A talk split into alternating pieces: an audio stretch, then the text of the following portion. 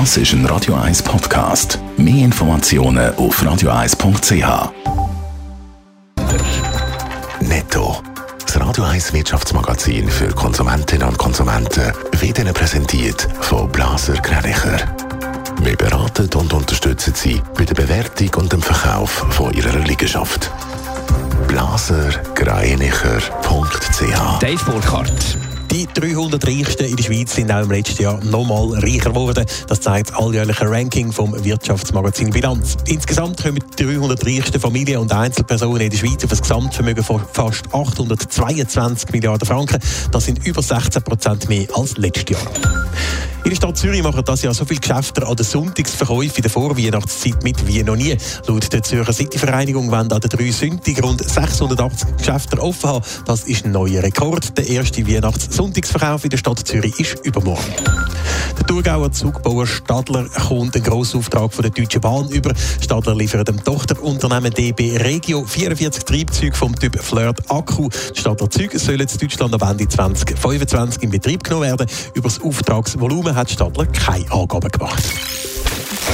Heute ist mit dem Black Friday die grosse Rabattschlacht angesagt. Viele Konsumentinnen und Konsumenten dürften auch dieses Jahr vor allem online auf Schnäppeljagd gehen. Allerdings gibt es sicher auch einen Haufen Leute, die die stark reduzierten Waren auch direkt im Laden posten Für Geschäfte ist das in Corona-Zeiten natürlich eine ziemliche Herausforderung, Dave Burkhardt.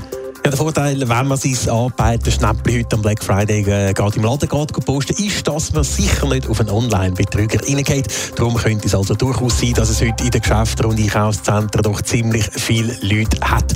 Und da muss man als Betreiber von einem Einkaufszentrum natürlich schauen, dass Corona-Regeln wie Abstände auch heute eingehalten werden.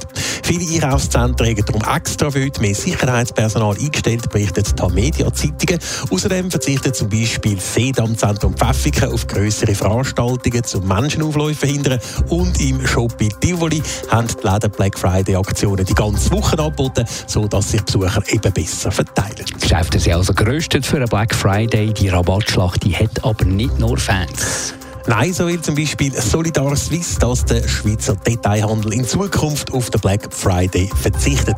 Es ist falsch, wenn man Leute mit tiefen Preisen Köderi etwas kaufen, was sie eigentlich gar nicht brauchen, sagt Fabian Wittmer von Solidar Suisse. Darum sind solche Aktionen problematisch. In der heutigen Zeit, wo es klar ist, dass wir ein Problem haben mit dem Klimawandel und wo es auch klar ist, dass Arbeiterinnen und Arbeiter in den asiatischen Ländern vor allem ausgebeutet werden. Eine entsprechende Petition von Solidar Suisse ist von 20.000 Personen unterschrieben worden. Sie soll in den nächsten zwei Wochen im Schweizer Detailhandelverband übergeben werden. Netto, das Radio 1 Wirtschaftsmagazin für Konsumentinnen und Konsumenten. Zum Nachlesen bei uns im Netz auf radio1.ch.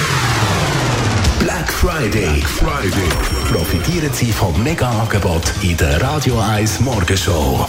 Lassen Sie ein Lied gratis und Sie bekommen den nächsten Song mit 100% Rabatt.